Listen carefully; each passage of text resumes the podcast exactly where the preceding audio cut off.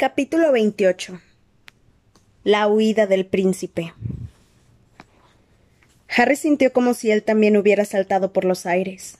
Aquello no era real, no podía haber pasado. Fuera de aquí. Rápido. ordenó Snape. Agarró a Malfoy por la nuca y lo empujó hacia la puerta. Greyback y los achaparrados hermanos lo siguieron, estos últimos resollando enardecidos. Cuando desaparecieron por la puerta, Harry se dio cuenta de que ya podía moverse. Lo que ahora lo tenía paralizado contra el muro no era la magia, sino el horror y la conmoción. Tiró la capa invisible al suelo en el, en el instante en que el último mortífago, el de rasgos brutales, trasponía la puerta. Petrificus totalus, el mortífago se dobló como si lo hubieran golpeado con algo sólido en la espalda y se derrumbó rígido como una figura de cera. Pero incluso antes de que tocara el suelo, Harry le pasó por encima y corrió escaleras abajo en la oscuridad. El miedo le oprimía el pecho. Tenía que llegar hasta Dumbledore y atrapar a Snape. Sabía que esas dos cosas estaban relacionadas de algún modo. Si lograba juntarlos a los dos, enmendaría lo sucedido. Dumbledore no podía haber muerto. Saltó los diez últimos peldaños de la escalera de caracol y se detuvo en seco varita en ristre. El obscuro pasillo estaba invadido por una nube de polvo, pues se había derrumbado una parte del techo. Vio que había varias personas peleando, pero cuando intentó distinguir quién luchaba contra quién, oyó aquella voz odiosa gritar Ya está, tenemos que irnos. y vio desaparecer a Snape por una esquina al final del pasillo. Malfoy y él se habían abierto paso a través de la pelea y habían salido ilesos.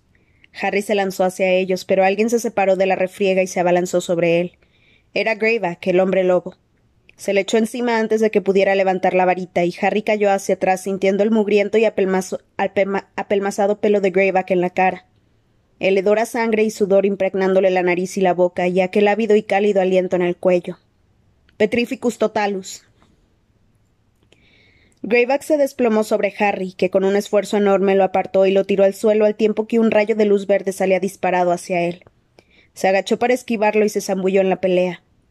Pisó algo blando y resbaladizo, se tambaleó y distinguió dos cuerpos tendidos boca abajo en medio de un charco de sangre, pero no se detuvo a investigar porque acababa de ver una llameante cabellera roja agitándose unos metros más allá.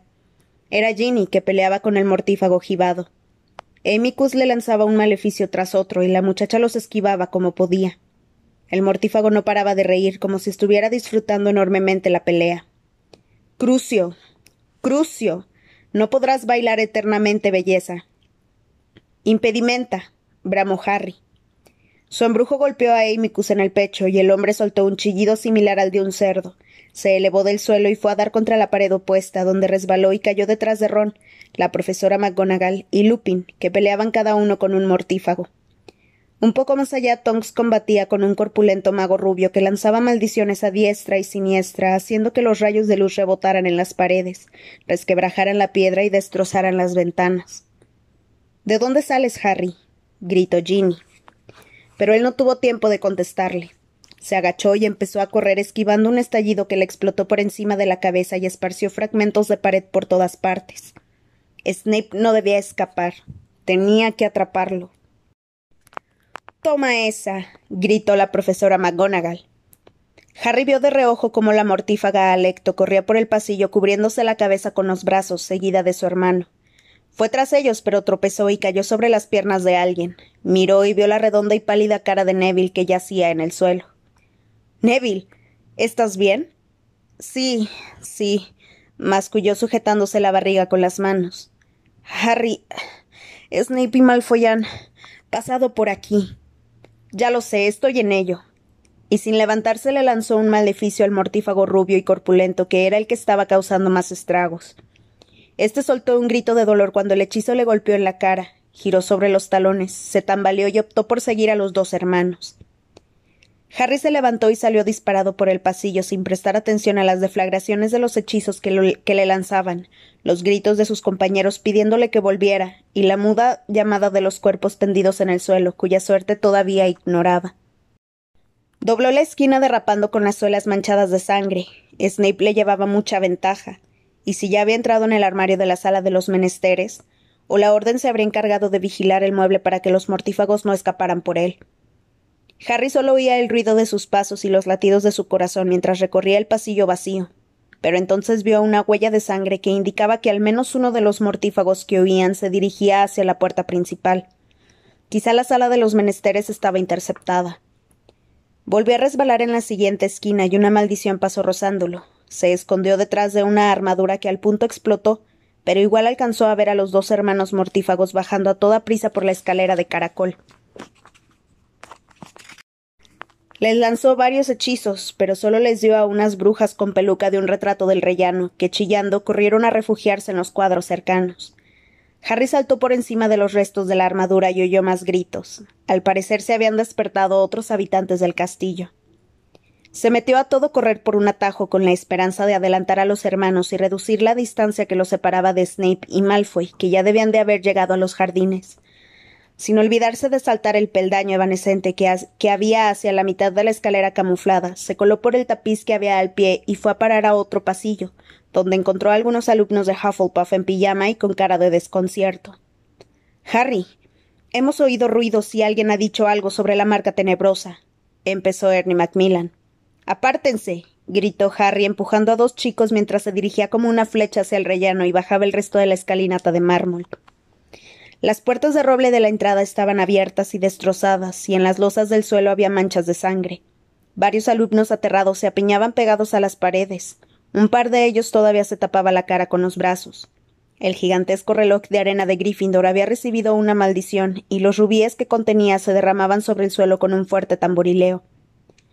Harry cruzó el vestíbulo a toda velocidad, salió a los obscuros jardines y distinguió tres figuras que atravesaban la extensión de césped en dirección a las verjas detrás de las cuales podrían desaparecerse. Le pareció distinguir al mortífago rubio y corpulento y un poco más adelante a Snape y a Malfoy. El frío aire nocturno le, le asaeteó los pulmones, pero siguió tras ellos todo lo deprisa que pudo. A lo lejos vio un destello de luz que dibujó brevemente la silueta de Snape. No supo de dónde provenía aquella luz, pero continuó corriendo, pues todavía no estaba lo bastante cerca para lanzar una maldición. Otro destello, gritos, rayos luminosos que contraatacaban, y entonces lo comprendió. Hagrid había salido de su cabaña e intentaba detener a los mortífagos que huían. Pese a que cada vez que respiraba los pulmones parecían a punto de estallarle, y a que notaba una fuerte punzada en el pecho, Harry aceleró mientras una vocecilla interna le repetía A Hagrid no. A Hagrid no, por favor. Recibió un impacto en la parte baja de la espalda y cayó de bruces contra el suelo, sangrando profusamente por la nariz. Se dio la vuelta, preparó la varita y se dio cuenta aún antes de verlos, que los dos hermanos a los que había adelantado por el atajo lo estaban alcanzando. Impedimenta. gritó y rodó pegado al suelo. Milagrosamente su embrujo le dio a un mortífago que se tambaleó y cayó haciendo tropezar al otro. Harry se puso en pie de un brinco y echó a correr de nuevo tras Snape. Entonces vio la enorme silueta de Hagrid iluminada por la luna creciente, que de pronto asomó por detrás de una nube. El mortífago rubio le lanzaba una maldición tras otra al guardabosques, pero su inmensa fuerza y la curtida piel heredada de su madre giganta parecían protegerlo. Sin embargo, Snape y Malfoy seguían alejándose. Pronto transpondrían las verjas y podrían desaparecerse. Harry pasó a toda velocidad por delante de Hagrid y su oponente, apuntó a la espalda de Snape y gritó Desmayos. Pero no acertó. El rayo de luz roja pasó rozando la cabeza de Snape, que gritó Corre, Draco. y se dio la vuelta. Harry y el profesor, separados por unos veinte metros, se miraron y levantaron las varitas al mismo tiempo. Cruci. Pero Snape rechazó la maldición y lanzó a Harry de espaldas antes de que éste hubiera pronunciado el conjuro completo. El muchacho volvió a levantarse rápidamente mientras el enorme mortífago que tenía detrás gritaba Incendio. A continuación se oyó una explosión y una trémula luz anaranjada lo iluminó todo. La cabaña de Hagrid estaba en llamas. Fang está allá adentro, asqueroso animal, bramó Hagrid. Cruz, gritó Harry por segunda vez apuntando a la figura que tenía delante, iluminada por las parpadeantes llamas, pero Snape volvió a interceptar el hechizo y lo miró con desdén. ¿Pretendes echarme una maldición imperdonable, Potter? Gritó elevando la voz por encima del fragor de las llamas, los gritos de Hagrid y los desesperados ladridos de Fang atrapado en la cabaña. No tienes ni el valor, ni la habilidad. Incar. rugió Harry, pero Snape desvió el hechizo con una sacudida casi perezosa del brazo. Defiéndase, le gritó Harry. Defiéndase, cobarde. ¿Me has llamado cobarde, Potter? gritó Snape. Tu padre nunca me atacaba si no eran cuatro contra uno. ¿Cómo lo llamarías a él? Desma. interceptado otra vez, y otra, y otra, hasta que aprendas a tener la boca cerrada y la mente abierta, Potter. exclamó Snape con sorna y volvió a desviar la maldición. Vamos, le gritó al enorme mortífago que estaba a espaldas de Harry. Hay que salir de aquí antes de que lleguen los del ministerio. Impedí. Pero antes de que Harry pudiera terminar el embrujo, sintió un dolor atroz que lo hizo caer de rodillas en la hierba. Oyó gritos y creyó que aquel dolor lo mataría.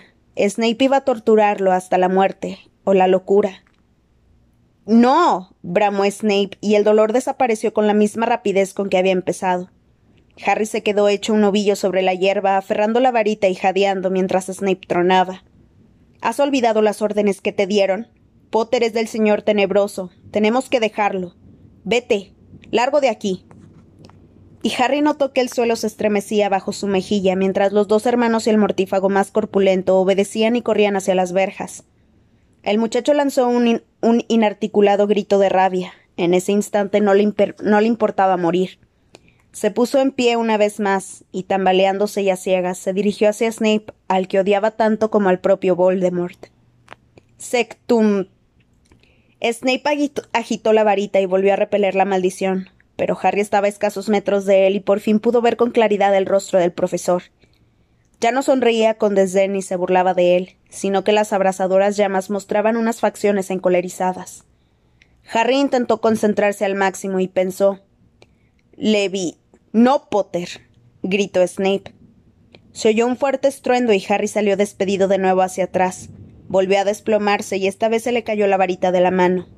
Oía gritar a Hagrid y aullar a Fang y veía cómo Snape se le acercaba y lo contemplaba tendido en el suelo, sin varita, indefenso, igual que unos momentos antes había estado Dumbledore. En el pálido semblante de Snape, iluminado por la cabaña en llamas, se reflejaba el odio de la misma forma que antes de echarle la maldición al anciano profesor. ¿Cómo te atreves a utilizar mis propios hechizos contra mí, Potter? Yo los inventé. Yo soy el príncipe mestizo. Y tú pretendes atacarme con mis inventos como tu asqueroso padre, ¿eh? No lo permitiré.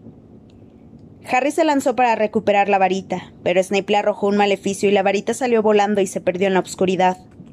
Pues máteme, dijo Harry resoplando. No sentía miedo, solo rabia y desprecio. Máteme como lo mató a él. Cobarde.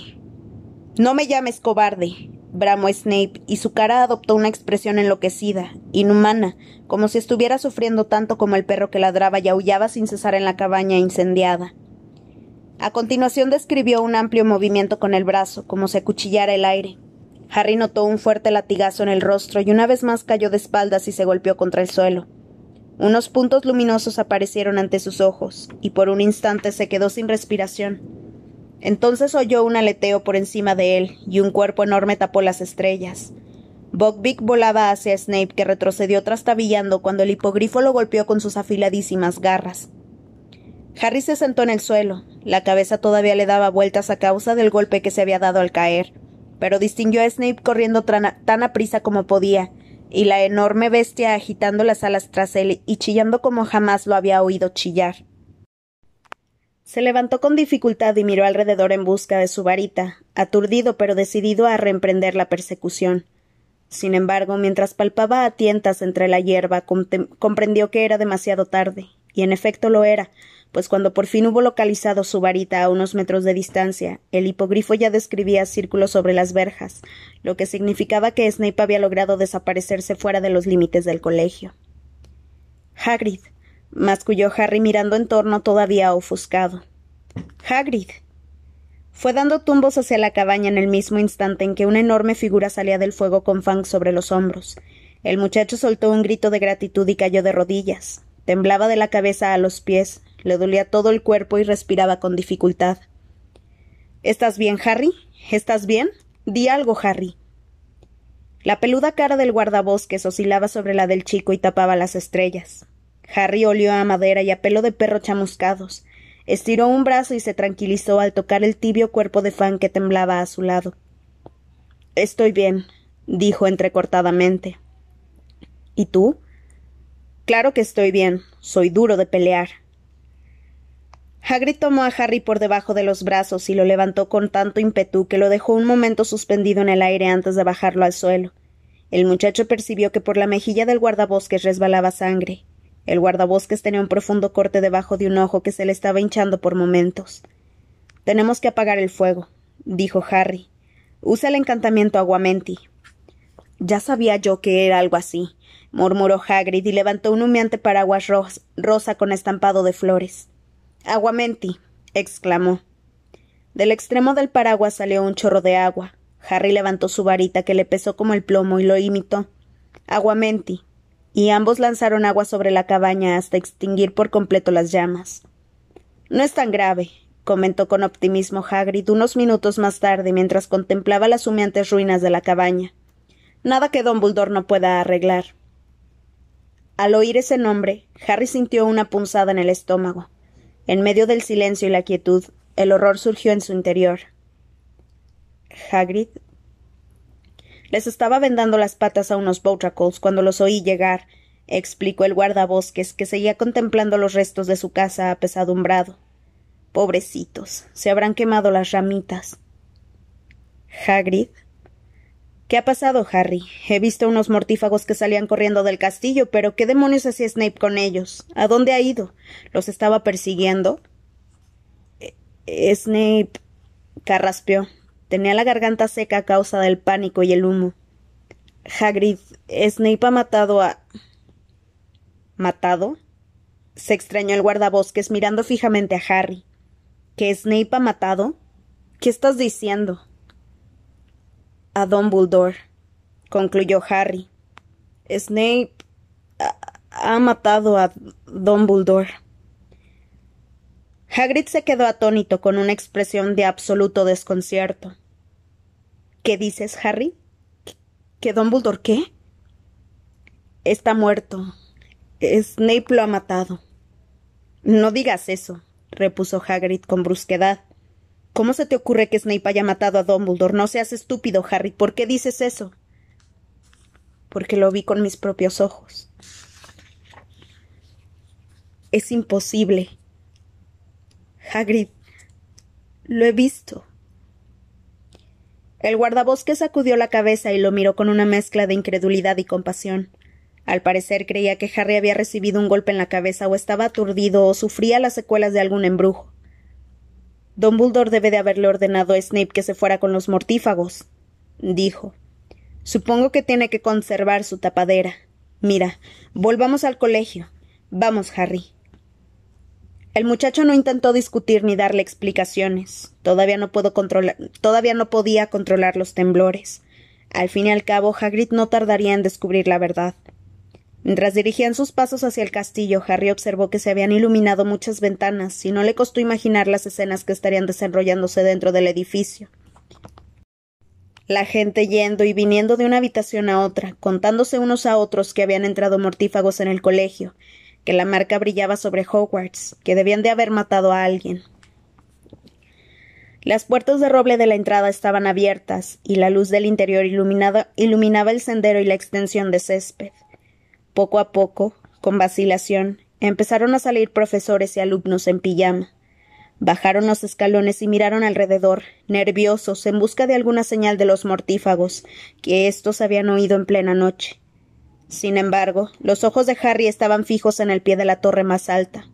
Le pareció distinguir un bulto negro acurrucado sobre la hierba, aunque en realidad estaba demasiado lejos para ver nada.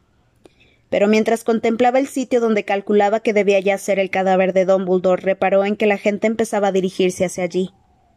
¿Qué miran? preguntó Hagrid mientras se acercaban a la fachada principal con Fang pegado a sus talones. ¿Qué es eso que hay en la hierba? Añadió de repente, y dio vuelta hacia el pie de la torre de astronomía donde se estaba formando un pequeño corro. ¿Lo ves, Harry? Allí, al pie de la torre. Debajo de la marca. Chispas. Espero que no se haya caído nadie. Hagrid guardó silencio porque acababa de pensar algo demasiado espantoso para expresarlo en voz alta. Harry avanzaba junto a él. Notaba diversas contusiones en la cara y las piernas, producto de los maleficios que había recibido en la última media hora. aunque percibía el dolor de un modo extraño, con cierta, indiferencia, como si no lo padeciera él, sino alguien que estuviera junto a él. Lo que sí era real e, e ineludible era la espantosa presión que notaba en el pecho.